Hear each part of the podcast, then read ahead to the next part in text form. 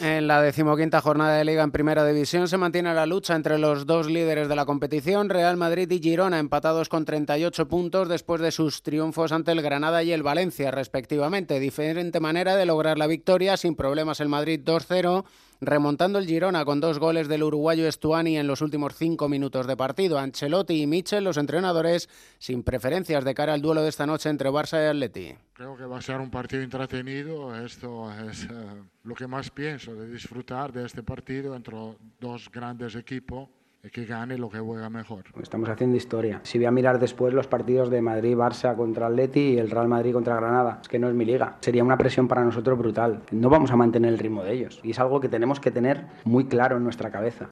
El choque Barcelona-Atlético de Madrid cierra la jornada dominical. Están ambos a siete puntos de los líderes, el Atlético con un encuentro menos. Mayor trascendencia para el equipo dirigido por Xavi Hernández, mientras Simeone lanza un recado al portugués Joao Félix. Estoy muy positivo, estoy contento, estoy feliz de donde estoy, eh, trabajo muy a gusto, tengo mucha fe en este proyecto. Luego, si no sale, pues ya dije, lo, habremos intentado, pero tengo, tengo confianza de que, de que puede salir muy buena temporada. No tengo la sensación de que tengo tres balas, sinceramente. El fútbol no se eh, no se explica por un partido. Un partido es un partido. Lo importante es la continuidad, el sostener un trabajo, el tener una historia detrás y creo que eso es lo que cuenta un partido, lo pueden jugar bien todos.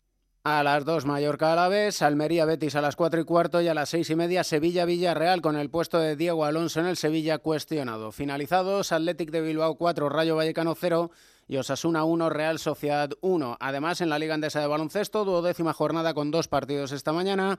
Real Madrid Breogán y Gran Canaria Palencia. Por la tarde, Barcelona Granada, Valencia Bilbao y Juventud Basconia. El Unicaja es el segundo con su victoria ante el Manresa. El Obradoiro ha ganado en Tenerife, el Zaragoza al Murcia y el Girona ante el Andorra. Y en la Maratón de Valencia, doble récord de España para el gallego Tariq Novales y del atleta de origen marroquí Majida Mayuf.